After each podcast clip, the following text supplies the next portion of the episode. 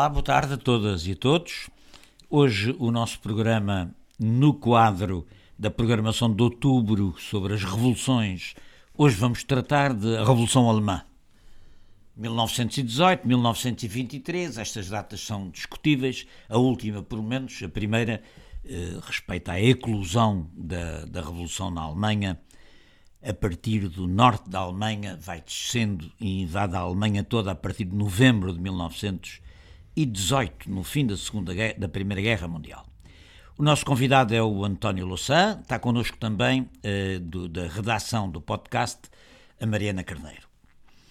O António Louçã é historiador, jornalista, é licenciado em História pela Faculdade de Letras da Universidade de Lisboa, é mestre em História Contemporânea pela eh, FCSH, Faculdade de Ciências Sociais e Humanas da Universidade Nova, é jornalista, foi correspondente do Diário Popular em Madrid, diretor da revista Versos, chefe de redação e correspondente em Berlim da revista Semana Informática. Eh, está atualmente eh, na RTP, eh, teve ligado aos programas de memória e história, estudou como investigador e publicou vários volumes sobre as relações eh, políticas e económicas do regime salazarista com a Alemanha hitleriana. Hitler e Salazar, eh, comércio em tempos de guerra, eh, 1942-44, é um dos títulos dos livros da sua autoria. Portugal visto pelos nazis, 1933-45, é outro dos títulos o, Segredo da Rua do Século, Ligações Perigosas de um Dirigente Judeu com a Alemanha Nazi, 1935-1939, mais recentemente uma biografia de eh, Varela Gomes. Uh, António, muito obrigado por aceitares o nosso convite. Como eu disse, o tema de hoje é essa dura, esforçada e prolongada Revolução Alemã a Revolução dos Conselhos dos Operários e Soldados, que explode um ano após, mais ou menos um ano após a Revolução Soviética, em novembro de 1918, e se prolonga em sucessivos embates, janeiro e março de 1919, março de 1921, outubro de 1923, mas também em sucessivas derrotas que custam milhares de vidas e de prisioneiros custam a clandestinidade ao Partido Comunista e o assassinato pelos Freikorps, dos dirigentes do Spartakismo, o recém-formado KPD, Partido Comunista da Alemanha, ou seja, Rosa Luxemburgo e Karl Liebknecht. Na Alemanha existiam o mais forte Partido Socialista da Europa e, aparentemente, eh, as condições objetivas para uma eclosão revolucionária bem-sucedida para lá se voltaram as esperanças de Lenin, de Trotsky, numa revolução que se estendesse à Europa arrastando-a e assim viabilizasse a, o próprio futuro da Revolução Socialista Soviética. E a minha primeira pergunta é esta, na tua opinião, António, eh, porque é que a despeito do seu poder e persistência, a insurgência alemã se saldou numa derrota.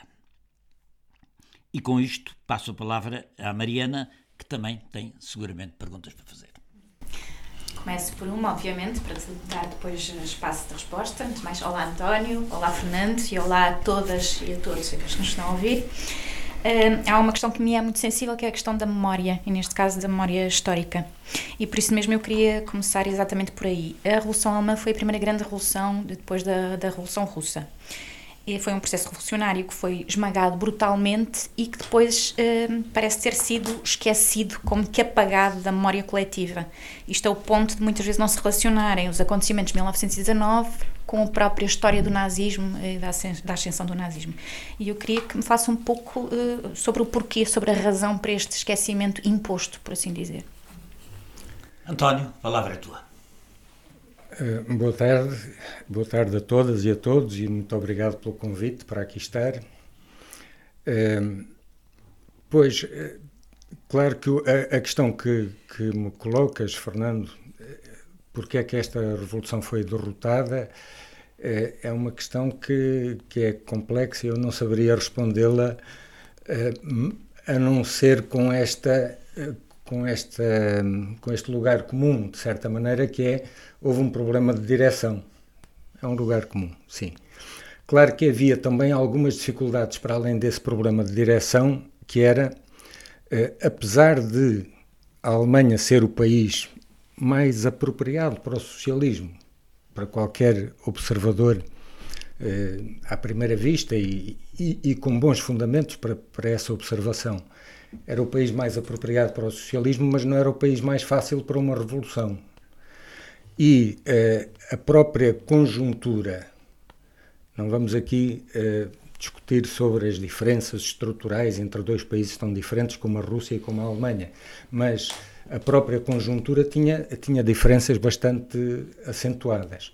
Quer dizer, quando eclode a Revolução Alemã em 9 de novembro de 1918, o ponto de partida dessa revolução é já bastante diferente do ponto de partida da Revolução Russa de fevereiro, eh, que eclodiu em 8 de março de 1917. Eh, e é diferente, desde logo, porque a mudança de regime que, eh, que se dá na Rússia em fevereiro de 17, de certa maneira já tinha acontecido na Alemanha nos dois meses antes porque quando o alto comando do exército alemão chega à conclusão que vai perder a guerra, e chega à conclusão que vai perder a guerra logo no final de setembro, toda a gente continua convencida na Alemanha que vai ganhar a guerra. Os políticos todos, eh, os políticos de direita do Partido do Centro, que é o Partido Católico, das duas fações liberais que existem no Reichstag, eh, os próprios social-democratas patriotas e até os outros social-democratas que, entretanto, tinham rompido com a social-democracia maioritária e tinham constituído o Partido Social-Democrata Independente, a USP. o SPD, eh, tinham, eh, tinham essa convicção de que a guerra eh, tinha fortes probabilidades de ser ganha. E quem os desengana é o alto comando do, do exército, portanto, os generais Hindenburg e Ludendorff. Ludendorff, que era o verdadeiro cérebro embora hierarquicamente não tão altamente colocado como Hindenburg, mas era verdadeiramente o, o dirigente.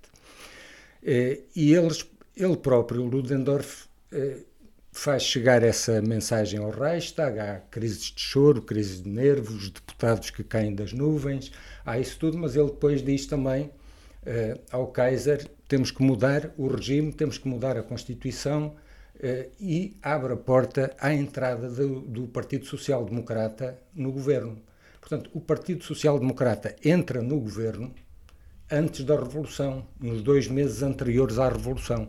Há uma discussão interna, Scheidman não quer, Ebert consegue impor-se, porque Ebert é sempre o mais, uh, o mais monárquico dos dirigentes, uh, consegue impor-se e entram, entram dois ministros do SPD no, no governo, a Constituição, na prática, é também mudada porque até aí o Reichstag só servia, só tinha alguma palavra a, dizer sobre os orçamentos. Não tinha nunca nenhuma palavra a dizer sobre a composição do governo. Passa a ter, passa a ter. E esta mudança de regime acaba por ser uma coisa muito importante para que Ludendorff possa depois apontar o dedo ao próprio governo que ele, eh, que ele encorajou a, formar, dizendo este governo deu-nos a punhalada nas costas. A salva punhalada nós, nas nós, costas. Nós estávamos a ganhar a guerra, coisa que ele foi ele próprio a dizer que não estavam a ganhar a guerra, que não podiam. E que é um, um, dos grandes argumentos futuros do Partido Nazi. Etc. Exatamente, exatamente. Agora, eh, mas eu, eh, quer dizer, da tua opinião, eh, há condições objetivas, chamamos-lhe assim, para uma inclusão revolucionária bem sucedida, ou, ou, ou além dos erros de direção que tu apontaste, e já lá vamos, eh, há, quais são as dificuldades do ponto de vista do amadurecimento das condições que tu é. encontras. Já agora, queria acrescentar só uma coisa, que é, há sempre aquela tendência simplista para justificar o esmagamento da Revolução Alemã com a questão de houve uma tentativa de colagem absoluta, portanto, de replicar o modelo soviético e isso foi, à partida, seria o erro fatal, portanto, o modelo soviético não podia ser aplicado, ponto final. Eu queria também na sequência desta resposta, também faço um pouco sobre isso. Pois, eu não creio que tenha havido essa tentativa de replicar o, o, o modelo uh, russo. Uh, de facto, aquilo que havia, uh, as personalidades mais marcantes do spartaquismo, a mais marcante de todas era Rosa Luxemburgo. Karl Liebknecht era um grande agitador, era a grande figura pública, era o homem com muita coragem, que se fez agredir dentro do Reichstag pelos seus próprios correligionários, que aos 47 anos foi mobilizado para, para, para um batalhão uh, disciplinar do Exército, uh, que, que perdeu, perdeu a sua imunidade parlamentar, o seu, o seu mandato parlamentar, que, portanto, sofreu muito pela causa. Uh, pela causa antibelicista e antimilitarista na Alemanha e, portanto, era uma pessoa, era um grande orador que tinha uma popularidade extraordinária, mas era um homem caótico, eh, que os, aqueles que o conhecem descrevem como alguém que andava sempre cheio de, com, com, pastas cheias de jornais, eh, a tentar ler aqueles jornais todos durante o dia, conseguia ler metade deles, depois fazia discursos brilhantes eh, com, com aquilo que tinha conseguido ler, depois confessava ele próprio que nunca tinha percebido o que era a dialética marxista e que muitas vezes adormecia com uma ideia e acordava no dia seguinte com outra diferente. Eh, era um herói eh, simpático, mas que não dirigia. Rosa Luxemburgo era, dizia-se com razão, que era uma das melhores cabeças do socialismo internacional, era de facto uma pessoa brilhante. no entanto, havia, havia aqui uma, um problema que ela, o brilho das suas ideias não, eh, não, não irradiava muito eh, de uma forma organizada para outras pessoas. Havia pessoas que simpatizavam com aquilo que ela dizia, com aquilo que ela escrevia, mas não estavam verdadeiramente organizadas com ela. E ela, tendo tido uma lucidez em muitos aspectos até superior à de Lenin, porque ela não é surpreendida pela votação dos créditos de guerra pela grande traição da social-democracia em 4 de agosto de 1914. Eh, para ela era uma coisa que estava, eh, que estava prevista, anunciada, que ela tinha profetizado várias vezes e tinha participado em discussões violentíssimas que Lenin e Trotsky diziam isto, isto é uma discussão que é melhor não nos metermos nisto, isto parece uma, uma grande peixeirada. Uh, e, e, de facto, Rosa Luxemburgo não foi surpreendida como eles foram, mas procurou reunir os internacionalistas todos que havia no, na social-democracia alemã, enviou 300 telegramas e conseguiu meia dúzia de pessoas uh, reunidas em sua casa. Meia dúzia, não mais, desses 300 telegramas. E os espartaquistas, quando, uh, quatro anos depois, se dá o colapso da monarquia em, em Berlim, eles têm uma centena de militantes em Berlim, eh, dirigem grandes manifestações, portanto, aquilo não é de facto um partido organizado, nunca quis ser um partido organizado. Eh, em várias alturas houve discussões, por exemplo, quando se criou o SPD. O SPD eram centristas, eram centristas que estavam contra a guerra, mas não estavam a favor da revolução. Eram, eram reformistas, eram aqueles que tinham estado a favor da guerra, mas que diziam que a guerra devia ser só de defesa, não devia, não devia haver anexações na guerra, não devia haver um programa de anexações, eh, e que começaram a votar contra a guerra no Parlamento quase dois anos depois, quando a guerra começou a correr mal e quando se começou a ver que aquilo ia demorar muito mais tempo e correr muito mais sangue e podia vir aí uma revolução. Eh, e ainda por cima tinham o grande receio de que em qualquer momento alguém pegasse no extraordinário capital político que era o prestígio principalmente de Liebknecht e dissesse com, esta, com estes discursos, com estes slogans, o inimigo está dentro do nosso país, voltemos as armas contra o inimigo porque são os nossos generais, com estes slogans alguém se lembrasse de fazer um partido. Não seria Rosa Luxemburgo a lembrar-se disso, não seria também Liebknecht, mas, por exemplo, eh, os comunistas internacionais de Bremen poderiam lembrar-se disso, porque era a ala mais eh, à esquerda que existia na sociedade alemã e mais organicamente ligada a Lenin desde, desde a Conferência de Zimmerwald, e podiam ser principalmente os de uma outra corrente muito interessante e muito, e muito dinâmica, que eram eh, principalmente a partir de meados de 1917, os delegados revolucionários eh, das fábricas de Berlim, que eram mil, eram um milhar mais ou menos de ativistas eh, revolucionários, sindicalistas, que acabam muitos deles por entrar no Partido Comunista, não logo no, Congresso de Fundação, mas depois no Congresso de Unificação, eh, encabeçados por Richard Müller, que é uma figura, é um operário metalúrgico que tem um prestígio extraordinário e que acaba por ser, quando cai a monarquia, a primeira figura do Estado. À frente de Ebert, reúnem-se os, eh, os mil delegados revolucionários eh, com representatividade das fábricas todas e dizem vamos criar aqui um conselho executivo dos soviets alemães, portanto, dos, dos conselhos operários, e este conselho executivo é que, é que diz quem há de ser o governo. Claro que, entretanto, já se tinha criado um governo, portanto, na verdade, há durante algum tempo dois governos, mas mas isso, isso, esse duplo poder que existe, existe em Berlim, eh, com dois presidentes eh, diferentes. Claro que Ebert eh, impõe-se depois, finalmente, porque, porque tem do seu lado principalmente o exército, o general Groner, eh, que chega a um acordo rapidamente com ele, mas, eh, mas isso, digamos que é, é, que, é, que é o passo inicial da Revolução Alemã. Como disse o Fernando, começa com eh, o levantamento dos marinheiros de, de,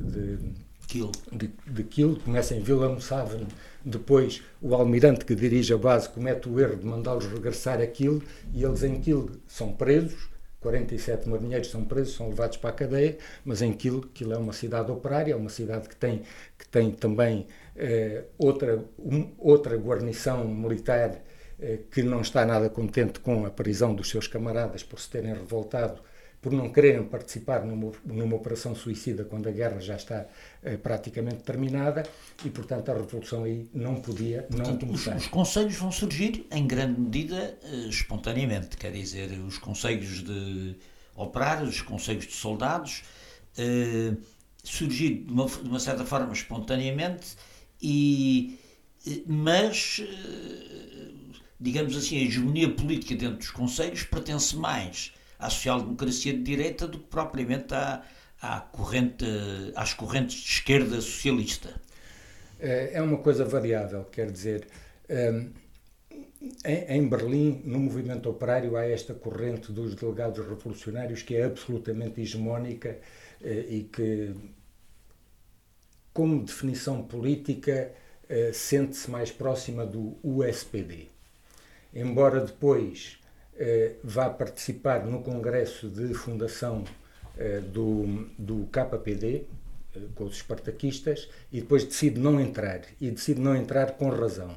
Tem, tem boas razões para, para decidir não entrar, já, já lá poderemos ir, mas, de uma maneira geral, os conselhos operários têm alguma participação, dependendo dos sítios, eh, de uma esquerda revolucionária. O SPD, o SPD consegue ocupar, muitas vezes de uma forma um bocado golpista, alguns desses conselhos e, principalmente, o SPD tem um peso eh, bastante, bastante importante nos conselhos de soldados, que são uh, normalmente com posições politica, políticas mais recuadas do que os do movimento operário, embora também isso seja bastante dinâmico e tenha tendência para, para se alterar, e principalmente há aqui um ponto de ruptura muito grande, que é uh, o restabelecimento da disciplina militarista, do poder de vida ou de morte que têm os oficiais sobre, uh, sobre os, seus, os seus soldados, e que isso nenhum conselho de soldados, nem o mais eh, direitista e social-democrata dos Conselhos de Soldados admite que possa ser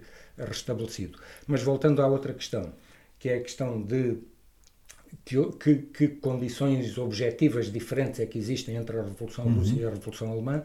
Eh, claro que existe essa, o regime já mudou, portanto, quando se dá o, aquilo que parece ser o equivalente da Revolução de Fevereiro no novembro alemão, já não é preciso mudar o regime, já são outras tarefas que estão pela frente. A guerra já acabou, portanto, não vai ser preciso uma segunda revolução para que eh, para pôr termo à guerra, como foi necessária a revolução eh, de outubro na, na Rússia. Eh, há, há, várias coisas que, que só se impõem na Rússia com a revolução de outubro, como como a igualdade de, de, de direitos das mulheres, o direito de voto das mulheres passa a existir logo nas, nas eleições para a Assembleia Constituinte Alemã em janeiro de 1919, portanto é o próprio regime burguês de Ebert que, que estabelece esse, esse direito. Portanto, há aqui uma série de coisas e a Constituição. Mas há, há o problema do campesinato na Alemanha, Sim. não é? há, há, autores que dizem que a Revolução Alemã, ao contrário da russa, deixou para trás a aliança com o com o campesinato alemão, que tornou o campesinato alemão mobilizável contra a, a revolução, a, contra as revoluções operárias urbanas. Eh, parece-te, eh, esse ponto de vista. Quer dizer, eh, de facto, a questão, a questão camponesa na Rússia é, era uma, uma questão de vida, ou de, morte, claro. de vida ou de morte para a Revolução. Na Alemanha era uma questão importante, mas era uma questão que eh, não me parece que tenha sido a fundamental. A não ser no que diz respeito à República Soviética da Baviera, em que de facto eh, a Baviera é um país eh, fundamentalmente católico, com, naquela altura então principalmente com uma, uma composição camponesa bastante, com um peso camponês bastante importante no total da população, e, eh, e dá-se uma, uma revolução muito urbana, muito feita por uma minoria e muito feita por razões um bocado eh, imprevistas, acidentais, até se, até se lhe pode chamar, porque é assassinado o Kurt Eisner, eh, que, é, que era o, o chefe do primeiro governo eh, revolucionário da Baviera. Revolucionário no sentido da Revolução Burguesa. Foi Kurt Eisner quem conseguiu mobilizar as guarnições todas em Munique para proclamarem a República quando eh, se dá a queda do Kaiser em Berlim, ele aproveita para abolir também a monarquia bávara. E, e fica à frente do governo, mas não tem maioria parlamentar, portanto vai demitir-se, vai ao Parlamento para se demitir e há um aristocrata de extrema-direita que não sabe que ele vai lá para demitir-se, senão se calhar tinha mudado de ideia, espera na escadaria do Parlamento e mata-o. Isso leva a uma sublevação imprevista. Eh, há um, um, grupo meio anarquizante e meio boêmio que toma o poder naquela altura no meio da confusão. Essa é a primeira república dos conselhos eh, da Baviera que... Eh, Dura umas semanas, não é? Sim, essa dura uma semana. Uma essa semana. dura uma semana. E depois vem a Segunda República. Essa aí sim, eh, que, em que o Partido Comunista, o KPD, já participa. É numa altura em que Rosa Luxemburgo, Karl Liebknecht já foram mortos, mortos. em que Leo Jogiches, que é o grande organizador da Liga Espartacista... Abril de 1919, se não me Em abril de 1919. Eh, e eh, quem encabeça essa Segunda República dos Conselhos, o, portanto, o verdadeiro dirigente desse, desse regime sovietista da Baviera é Eugen Leviné, que alguns dos autores dizem é, era o que mais se parecia com um Lenin alemão. Era um homem jovem, de 36 anos, que encabeça aquela, aquele, aquela revolta, dizendo, no entanto, sempre isto vai ser como a Comuna de Paris.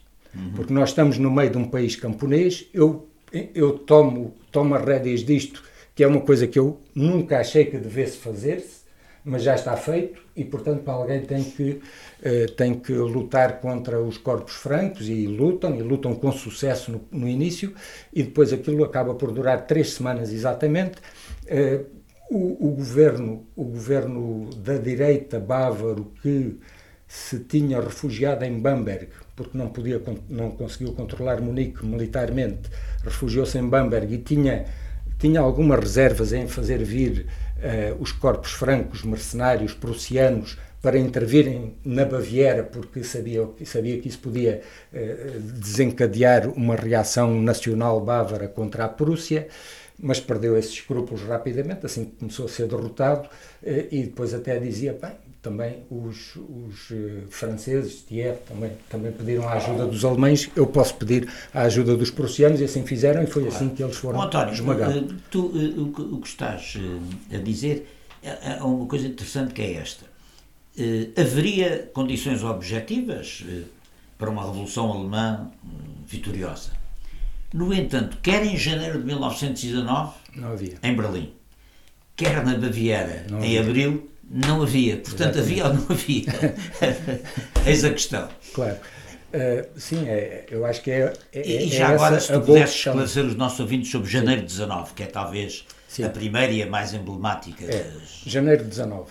Portanto, uh, aquilo, quando, se, quando há o colapso da monarquia em novembro de, de, de 1918, começam logo a organizar-se uh, complôs de direita complôs da direita com a social-democracia. Ebert, logo em 6 de dezembro, tem a expectativa de que venham 10 divisões que venham da frente e aquelas que vêm da frente têm geralmente uma posição mais agarrida e mais contra-revolucionária do que aquelas que estão na retaguarda e que estão mais ou menos satisfeitas por não terem tido que fazer a guerra.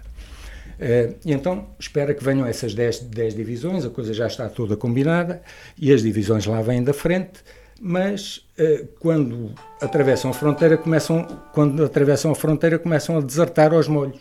Portanto, aquilo já não serve para nada. Em, em 6 de dezembro é só uma caricatura de um putsch. Na véspera do Natal, sim, há uma tentativa de putsch de direita que é bombardeando a divisão eh, popular da Marinha, que aliás era uma divisão mandada vir para Berlim para proteger o governo social-democrata e e social-democrata independente contra a esquerda.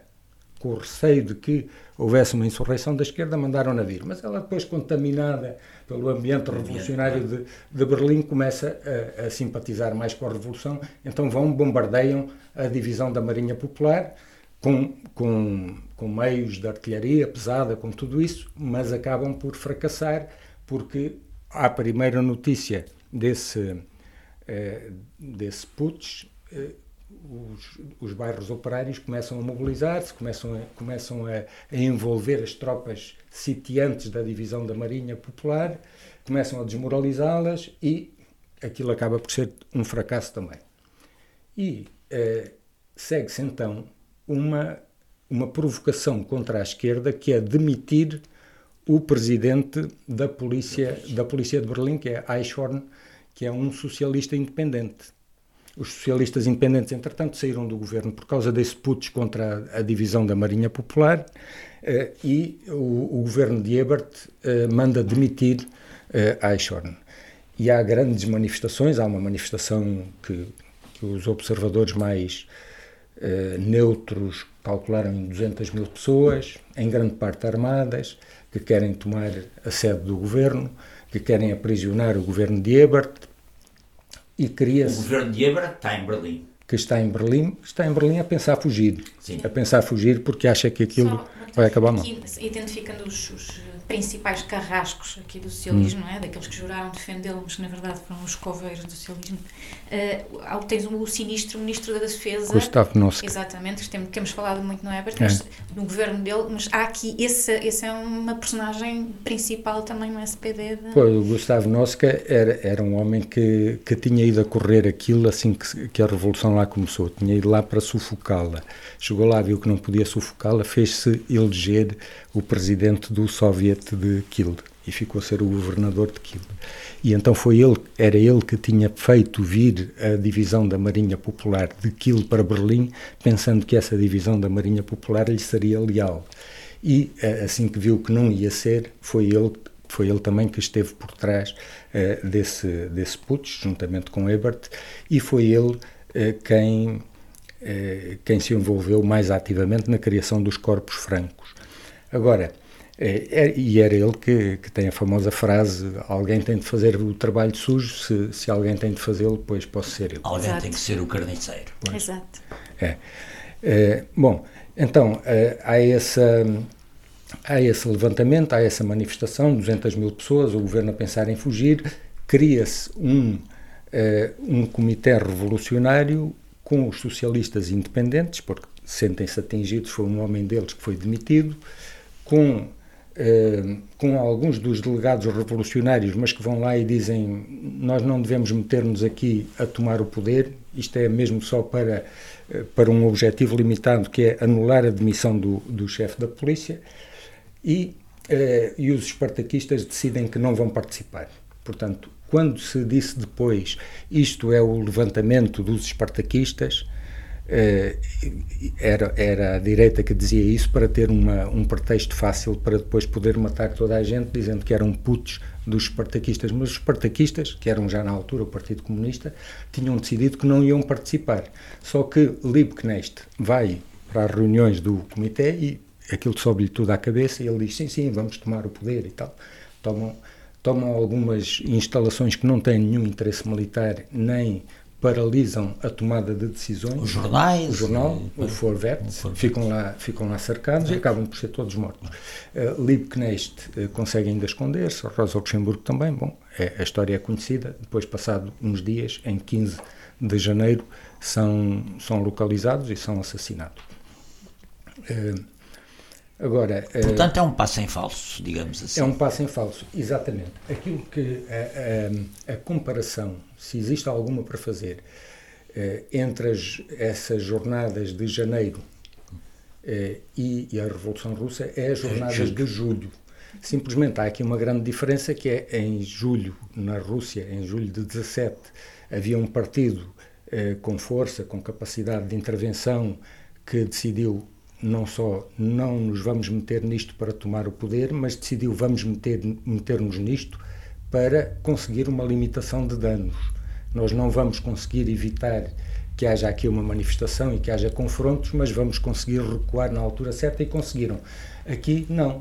Ou seja, Rosa Luxemburgo e principalmente Radek, que estava, que estava também eh, em Berlim na altura, ou Paulo Levi, eh, ou Leo Yogishas, todos os quatro tinham uma ideia muito clara de que eh, não se podia ir para diante com uma tentativa de tomada de poder, mas eh, não conseguiam controlar os seus, eh, os seus apoiantes. Eh, isso tem muito que ver com a maneira como correu o Congresso de Fundação do Partido Comunista, que é um congresso que os reconheceu a eles como grandes dirigentes, mas que votou uma tática de boicote às eleições. Sim. Uhum. E, e Liebknecht, naturalmente, também, também no meio dessa confusão programática votada no, no Congresso, eh, não tinha, não tinha grandes condições para ter clareza daquilo que era preciso fazer na altura.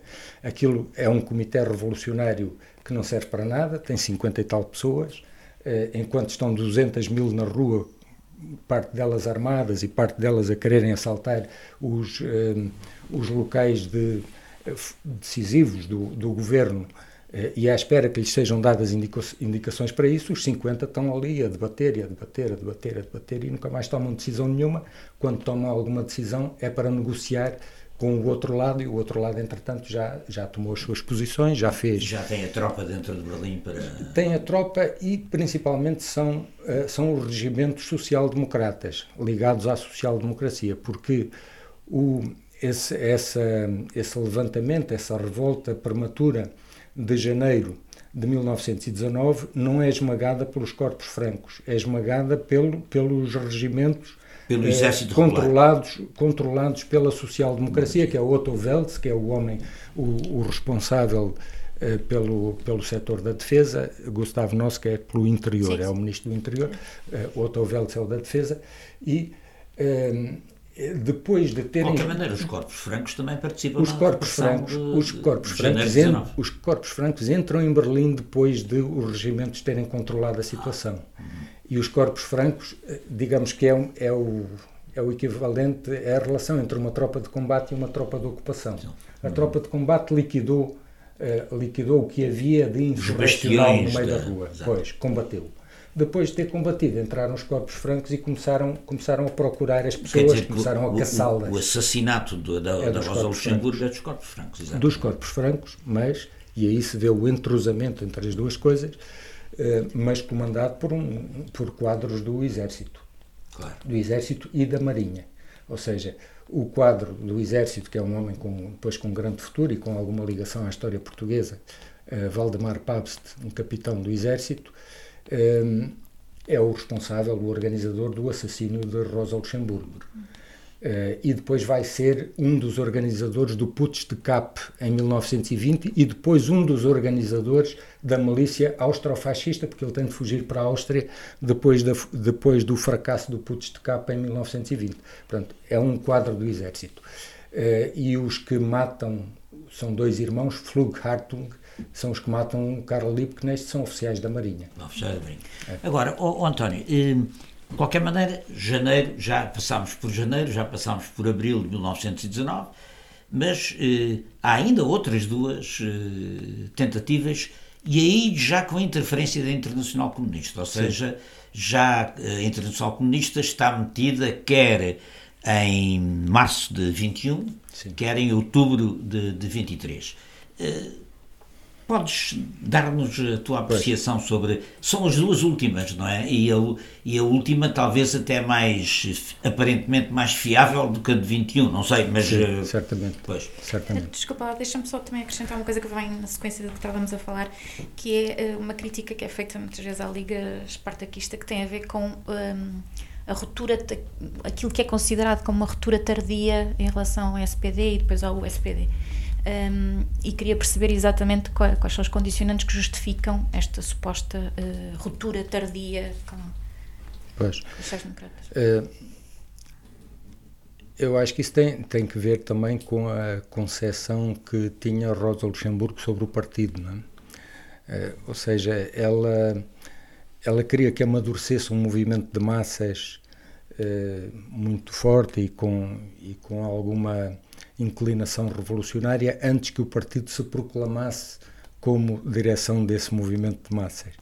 Eh, não queria que o partido aparecesse como uma pequena seita a dizer tenho aqui um programa, eh, sigam-me. Bem, isto, isto pode ter algumas, alguns bons motivos, porque conhecemos muitas pequenas seitas que dizem tenho aqui o programa, sigam-me, e, e, a coisa só, tem tudo para correr mal. É, e Rosa Luxemburgo tinha o bom senso de não querer que isso se passasse assim. E na Revolução Portuguesa houve bastantes exemplos. É, exatamente. É, na portuguesa e em várias outras. Em várias outras. Isso é uma característica muitas vezes universal de, de revoluções e de momentos pré-revolucionários. Agora, o que acontece também é que, com a forma do partido ou sem a forma de partido, de uma maneira proclamada solenemente, digamos assim, Rosa Luxemburgo não, não tinha eh, feito um esforço consciente e sistemático para agrupar à sua volta as pessoas que estavam muito de acordo com o que ela dizia. Ou seja, ela era uma pessoa que convencia imensa gente.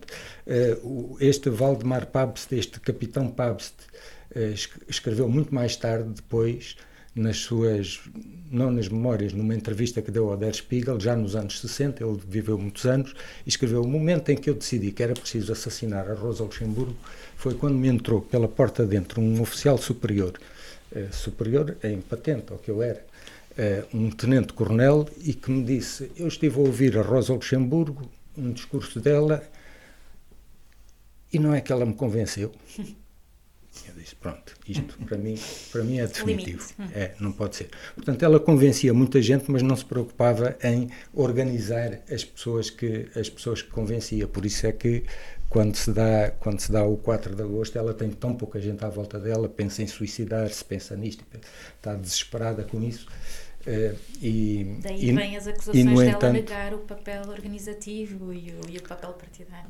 De certo modo é isso. Uhum. Uh, e, e, depois existem, existe um núcleo, que é o núcleo de Bremen, uh, que esse sim tem uma ideia de que é preciso construir um partido e que, e que que os espartaquistas não deviam ter entrado no SPD, deviam ter feito logo um partido. Aliás, o SPD eh, acaba por sentir-se obrigado a fazer o partido como manobra de antecipação para que os espartaquistas não façam o seu.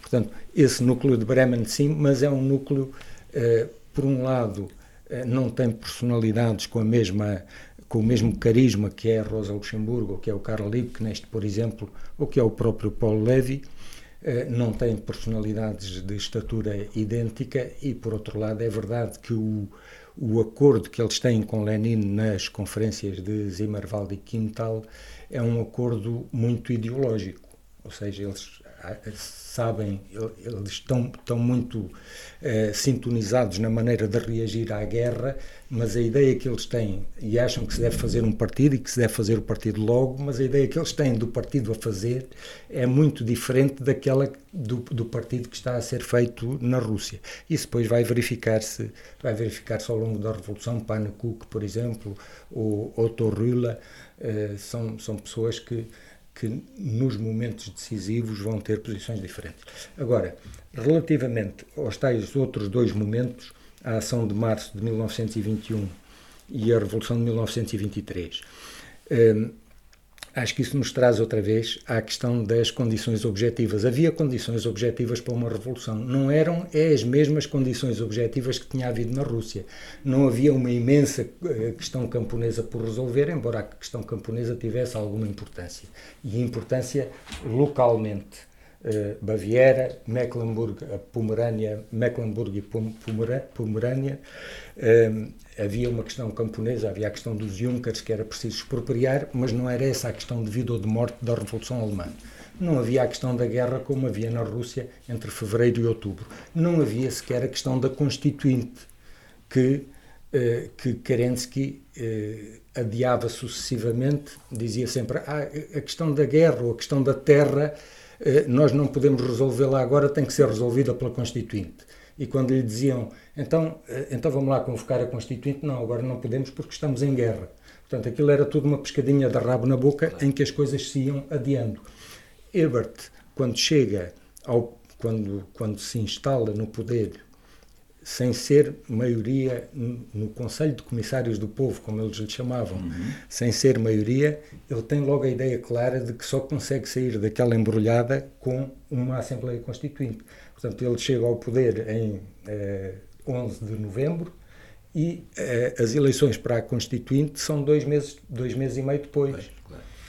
eh, portanto, não existe, não existe tudo isso. Agora, existem outros problemas, outros problemas objetivos com que a burguesia alemã não consegue lidar.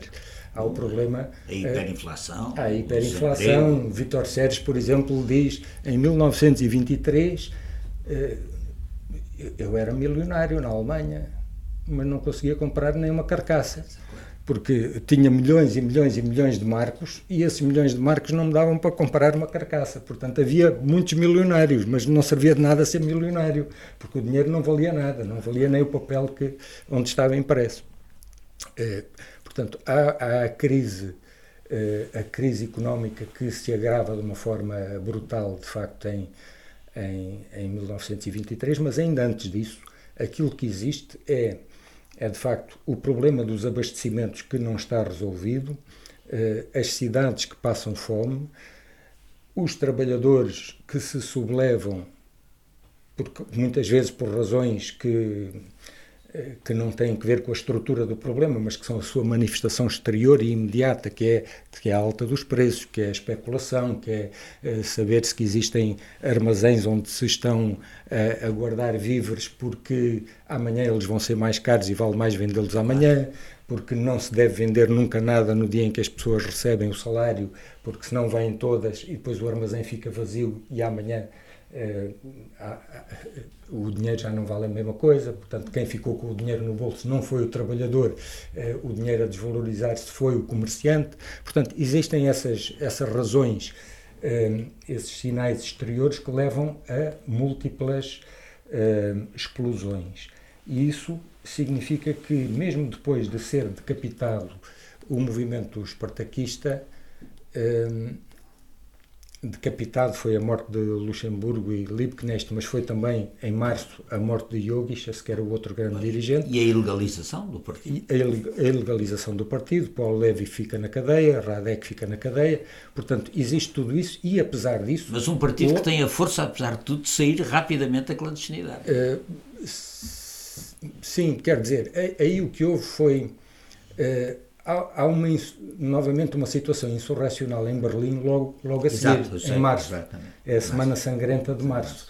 Uh, e em que são mortas centenas de pessoas.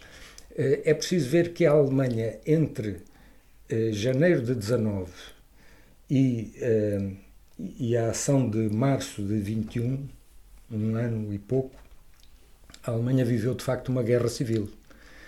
É uma guerra civil não declarada dessa maneira, é uma guerra civil sem linhas da frente, é uma guerra civil com, eh, com tropas mercenárias itinerantes, ou seja, a, a, chama, a famosa tática do salame, como dizem os alemães, em que, eh, em que a, direção contra-revolucionária centralizada tem suficiente margem de manobra para agora corta aqui uma fatia do salame, depois corta ali outra, depois ali outra, e nunca tem que confrontar-se ao mesmo tempo com toda a gente. E então liquida primeiro o, Uh, o movimento revolucionário em Berlim, depois vai a Halle, depois ao, à Bacia do Ruhr, uh, depois à Alemanha Central, Turíngia, Saxónia, uh, a Baviera, claro, muito importante, em, em abril, maio de 1919. Portanto, vai liquidando sucessivamente esses. E, e nesse ano, ano e dois meses, entre janeiro e março de 19 eh, e, e, março de, de 20, Putschkap, Putschkap eh, nesse ano e tal há 20 mil mortos. Portanto, é esta a guerra civil que existe na Alemanha nessa altura. O Putschkap é, eh, digamos, o ponto talvez mais alto da Revolução Alemã, porque aí o que existe é, da parte do exército, um pouco a constatação, já esta social-democracia já, já esprememos tudo o que tínhamos a espremer. Eh, já deu a cara e já se acabou com o movimento, também no movimento operário, uh, há menos gente a, a confiar na social-democracia, continua a ter alguma influência, mas já não, tinha aquela, não tem aquela influência que tinha ao princípio, e uh, vamos correr com eles. Ludendorff, aliás, dizia, eles fizeram um grande erro porque eh, nós fuzilávamos os revolucionários, os amotinados, os marinheiros amotinados, fuzilaram alguns. Eh, nós eh, tivemos os corpos francos para matar os chefes revolucionários, mas eles a nós deixaram-nos vivos. E nós não lhes vamos perdoar isso. Eh, não vamos perdoar isso, e ele aqui não estava a falar dos espartaquistas, estava a falar dos social-democratas, Ebert, Scheidman, porque já não nos servem para nada. Bom, então há um general Lutwitz que, uh, que decide fazer um, um, golpe em março de 1920 e colocar à frente do governo um alto funcionário uh, da administração prussiana, Kapp, e avança sobre Berlim. E este governo, uh, Ebert e Noska, ficam, ficam muito atrapalhados com isso, mandam outros oficiais ao encontro deles para ver se os convencem têm, têm conhecimento do avanço das tropas sobre Berlim, se os convencem a não vir. Eles têm ali uma, um bate-papo muito agradável entre amigos e voltam para trás e dizem: Não, não os conseguimos convencer. Então eles dão ordem ao general Zecht que, que pare o avanço das tropas, uh, das tropas uh, putschistas. E o general Zecht diz-lhes: Tenham paciência, mas a Reichswehr não dispara sobre a Reichswehr. Portanto, nós não, faz, não vamos fazer nada disso. Então, Noska e, e Ebert, aquilo que decidem é fugir, fugir de Berlim. Uh, fogem, fogem primeiro para Dresden, pedem ao general que lá está e que não estava, tanto quanto se sabia, ligado ao Putsch, que os acolha, e ele diz, não, não, não vos quero cá, sigam caminho e continuam em fuga até encontrarem em Stuttgart lá um sítio onde conseguem onde conseguem uh, ficar ficar à espera dos acontecimentos e deixam para trás um apelo, mas foi uma coisa só, uh, não colaborem com este com este putsch. Um apelo aos social-democratas de Berlim, que eles entretanto abandonaram à sua sorte. Mas os social-democratas de Berlim tomam a sério esta questão, os sindicalistas principalmente, um sindicalista muito de direita, Legian, que diz uh, não colaborem com os putschistas, isto significa greve geral. Então vamos para a greve geral e é a maior greve geral da história até esse momento. Só depois vem a haver uma tão grande como o maio de 68, provavelmente, uh, com, com 10 milhões de pessoas paradas, eles não conseguem fazer absolutamente nada, os comboios não conseguem transportar as tropas, os... Uh, Uh, os correios não funcionam, a eletricidade foi cortada, a água foi cortada, ficou tudo cortado.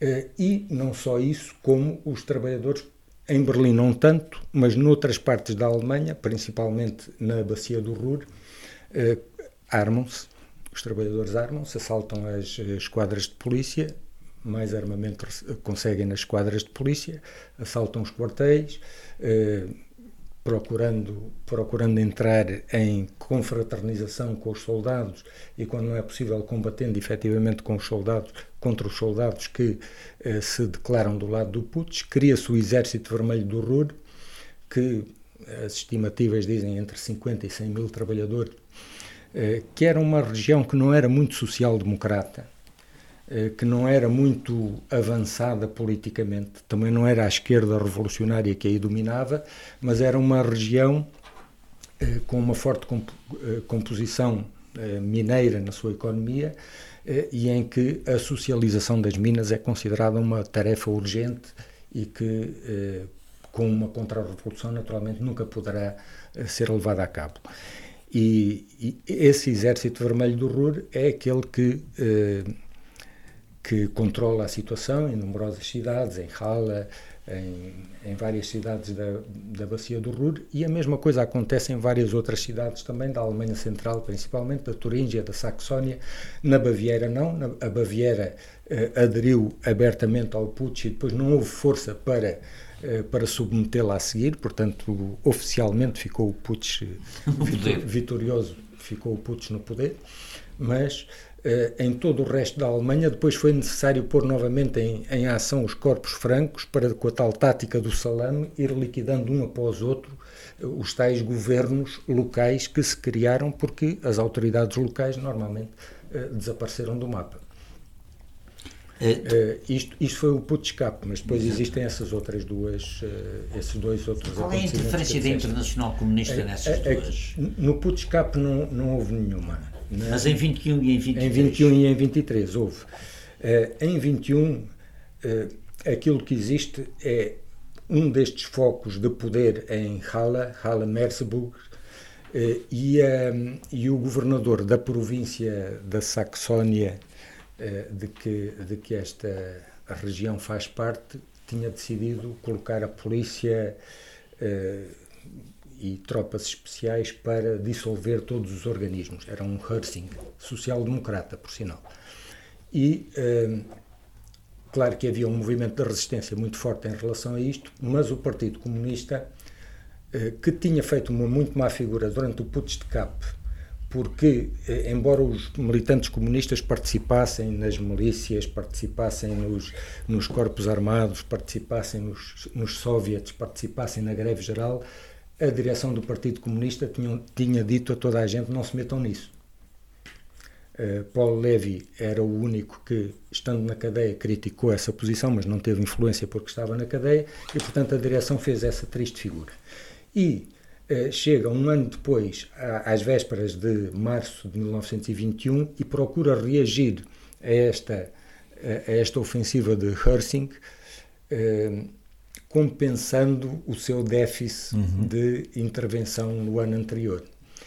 E, e, e compensando uh, com um apelo à greve geral e com um apelo à insurreição, que não havia uh, grandes condições para isso e que a maior parte da, da direção alemã também percebia que não, que não era execuível na altura, mas há uma intervenção de facto de um do dirigente uh, exilado derrotado e exilado da República dos Conselhos Húngara. O Bela Kun. Bela Kun, eh, ele, em vésperas dessa ação de março, vai, vai à Alemanha e, eh, e, e, e discute com a maioria dos dirigentes do Partido Comunista Alemão a dizer a Rússia está numa situação muito difícil eh, e é preciso lembrar que isto é depois da derrota que o Exército Vermelho russo tinha sofrido às portas de Varsóvia no final de 1920. Eh, é numa altura difícil da, da, da, Guerra Civil Russa em que está a haver uma, uma viragem e começa a haver algumas sublevações camponesas contra o Exército Vermelho, porque já passou o perigo mais iminente de vitória do Exército Branco, eh, em que em que há uma, uma resistência muito grande às requisições, à política de requisições ao comunismo de guerra, eh, e em que se aproximam, aproxima-se eh, a sublevação de Kronstadt, por exemplo.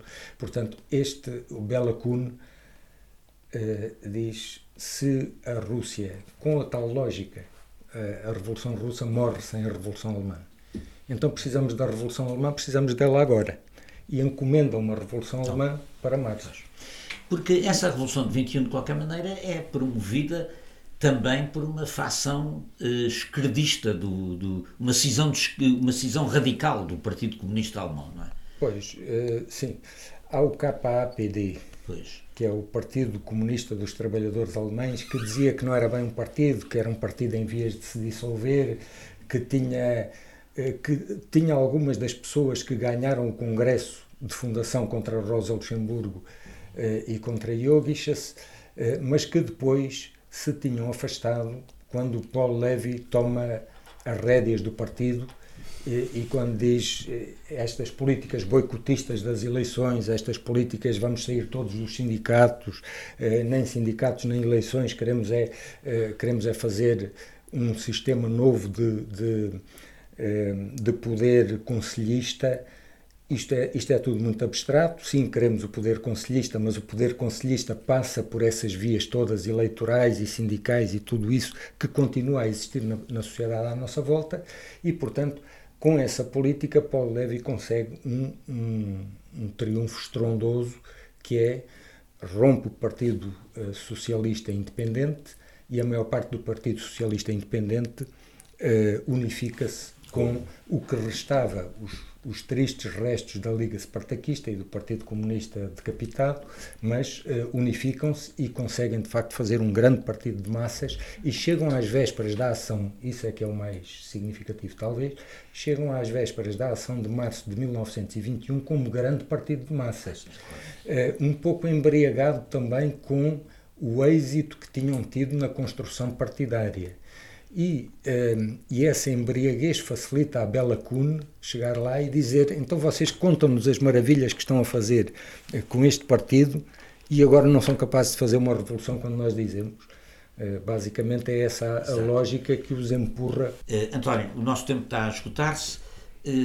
sugeria que tu retomasses a pergunta da Mariana: o que é que, porque, é que, porque é que se apagou um pouco na memória, na, na memória eh, da história do século XX, este, de alguma maneira, a importância da, da Revolução Alemã. E, Mariana, também creio que tens uma pergunta. Força. Sim, além da que te tinha colocado em relação à memória de, desta Revolução, queria-te também perguntar sobre uh, colocar a Rosa Luxemburgo, não é? Para no uh, ponto final de, de, do podcast, que é, foi uma das grandes protagonistas desta Revolução e qual é a importância, a maior importância do legado dela, nomeadamente no seu pensamento relativamente ao reformismo, ao nacional-populismo, uh, portanto, às tendências de fundo do capitalismo, se neste momento o dilema barbárie ao socialismo está mais vivo do que nunca, com o panorama hum. mundial e com os trampismos e, as, e a extrema-direita a crescer por aí. Pois, hum, a questão da memória eu creio que fala-se alguma coisa da Revolução Alemã, foi um dos grandes acontecimentos do século XX, mas é, é verdade que, eh, que existe muito mais a tendência para falar do, da Revolução Russa, porque foi uma revolução que cumpriu o seu ciclo, que houve uma tomada do poder, depois houve um, um poder soviético, depois esse poder soviético eh, pôs em prática nem sempre a sua política, aquela que queria ter, mas, eh, mas muitas vezes uh, pôs em prática uma parte do programa com que tinha chegado ao poder. Na Revolução Alemã não houve nada disso uh, e nem sequer houve aquele, um, aquele aspecto que tem a Comuna de Paris, por exemplo, que durou, que durou aqueles, aqueles três meses, não foi? Uhum. Três meses, que pôs em prática um, uma série de programas que existiam e outros não, eh, e que depois foi, foi derrotada e, e foi uma guerra civil eh, relativamente clara, com linhas de frente claras, eh, com, com inimigos que estavam perfeitamente definidos de um lado e do outro da barricada.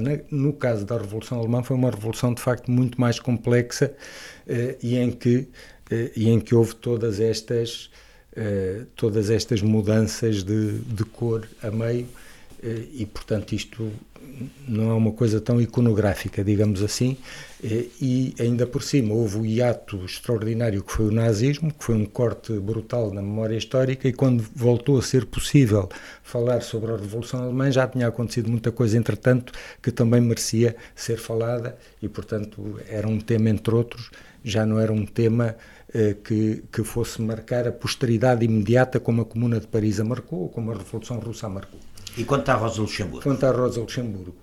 Uh, Rosa Luxemburgo, desde logo, não foi quem inventou esse, esse, dilema do socialismo ou barbárie. Há toda uma discussão muito grande sobre uh, quando é que o Engels falou disso e quando não falou, mas é verdade que foi talvez a pessoa que, uh, de uma forma mais clara, mostrou como aquela Primeira Guerra Mundial, na sua, no folheto de Júnios, uh, mostrou como aquela Primeira Guerra Mundial podia ser o pronúncio de uma barbárie eh, que vinha com o capitalismo e que, se não se acabava com o capitalismo, eh, podia ser esse o futuro da humanidade.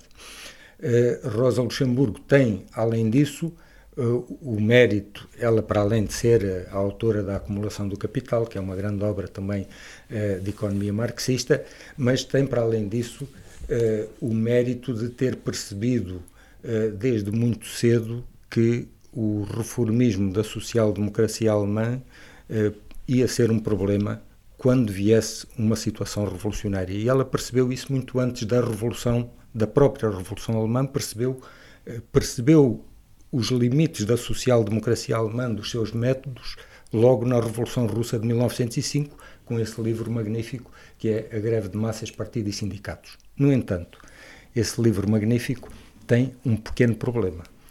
Não diz uma palavra sobre uh, uma das grandes novidades da Revolução de 1905, que é os soviets. Não os menciona. Uh, como ela também não liga muito aos soviets na sua correspondência particular com Yogishas ou com Luisa Kautsky, quando ela vai, ela às tantas sente-se sufocada por aquela burocracia do Partido Alemão e, de, e, dos sindicatos alemães e vai para o meio da Revolução Russa em, em Varsóvia, depois em Cracóvia, e eh, e é presa, é uma prisão bastante arriscada porque receia-se que ela possa ser executada. Eh, e ela, nas cartas que escreve lá, praticamente não menciona a existência dos soviets, depois ainda vai à Rússia, continua sem, sem mencionar, depois vem a guerra, depois é presa, depois está na prisão de Vronka, depois vai para a prisão de Breslau, é na prisão de Breslau que escreve a famosa brochura sobre a Revolução Russa, que é que é um, um trabalho uh, muito interessante uh, e, e, de um ponto de vista de atitude humana diante da Revolução, é uma coisa memorável, mas que tem, de um ponto de vista político, vários problemas. Também os soviets são quase ignorados. A questão camponesa, ela, ela defende que a revolução, se não vai coletivizar a terra, não vai ser uma revolução socialista e que se vai dar a independência às pequenas nações do Império Russo também não vai ser uma, uma revolução socialista, porque uma revolução socialista não faz isso. Claro que se, ela não podia adivinhar isso, mas nós que temos, temos todas essas, estas décadas em cima, sabemos que depois foram, uh, foi um luxemburguista como Dzerzhinsky que foi aplicar isto ao serviço da política staliniana contra uh, as pequenas nações e que eh, a coletivização forçada na economia soviética não foi posta em prática por Lenin, mas foi posta em prática por Stalin, com um saldo eh, de perdas humanas aterrador. E, portanto, ela não podia, não podia adivinhar isto. É verdade que estava a aplicar aquilo que eram princípios de um programa socialista à análise de uma realidade concreta, aplicou-a sem dar grande importância eh, aos, aos soviets e continuando, pelos vistos, eh, pelos vistos, a acreditar que uma Assembleia Constituinte poderia coexistir com esses soviets. Depois, é libertada, dia 10 de novembro, chega a Berlim, descobre os soviets, mas infelizmente só tem, só tem dois meses de vida para, eh, para tirar, para explorar plenamente o que, é, o que é. Para testar a potencialidade revolucionária dos, é. dos António, muito obrigado. Muito obrigado à Mariana também pela, por esta conversa, que foi um bocadinho mais comprida que o costume, mas uh, valeu a pena. Nós vamos continuar para a semana. Para a semana temos os 150 anos da Primeira República. Vamos dedicar dois programas a isso. Vamos cá ter uh, Raquel Henriques, uh, Alice Samara, juntamente com o Luís Farinha. Nas, nos próximos dois programas, os 150 anos da República, a educação cívica, Primeira República e modernidade. Uh, continuem uh, connosco até para a semana, que é até o mês de novembro. Muito obrigado. Pode subscrever este Convocar a História no iTunes, Spotify ou na sua aplicação de podcasts. O mesmo acontece com os outros podcasts do Esquerda.net, como o Alta Voz, com leituras longas de artigos, o Mais Esquerda, com registros de debates e conferências, os Cantos da Casa, com o melhor da música portuguesa, ou ainda o 4 e 20, o podcast quinzenal da atualidade canábica.